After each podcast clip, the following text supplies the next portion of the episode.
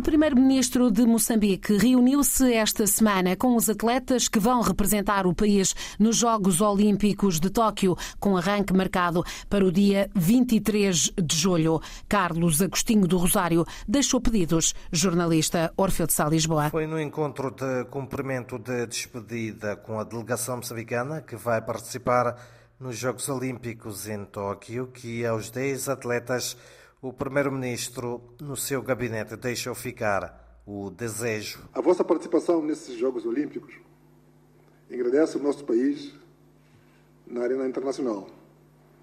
Nós fazemos votos para que cada um dos integrantes da delegação moçambicana saiba de fato representar a nação moçambicana, através de uma postura e comportamento exemplar tenham sempre presentes e em mente que carregam a nossa bandeira e representam os 30 milhões de moçambicanos. Um desejo que vai de encontro às ambições individuais de cada um dos atletas. Acho que podem vir bons resultados. Não prometo nenhuma medalha, mas bons resultados.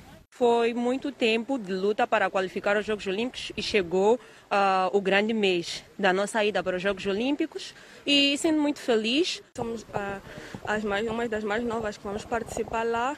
Uh, é gratificante e sendo nossos primeiros Jogos Olímpicos, vamos dar nosso máximo, vamos tentar aprender muito. Com uma delegação composta por 26 pessoas, Moçambique vai estar representado em cinco modalidades, sendo o boxe, vela, natação, judo e atletismo, nos Jogos Olímpicos de Tóquio, com arranque previsto para o dia 23 deste mês. Atletas olímpicos moçambicanos prestes a partirem para a capital japonesa.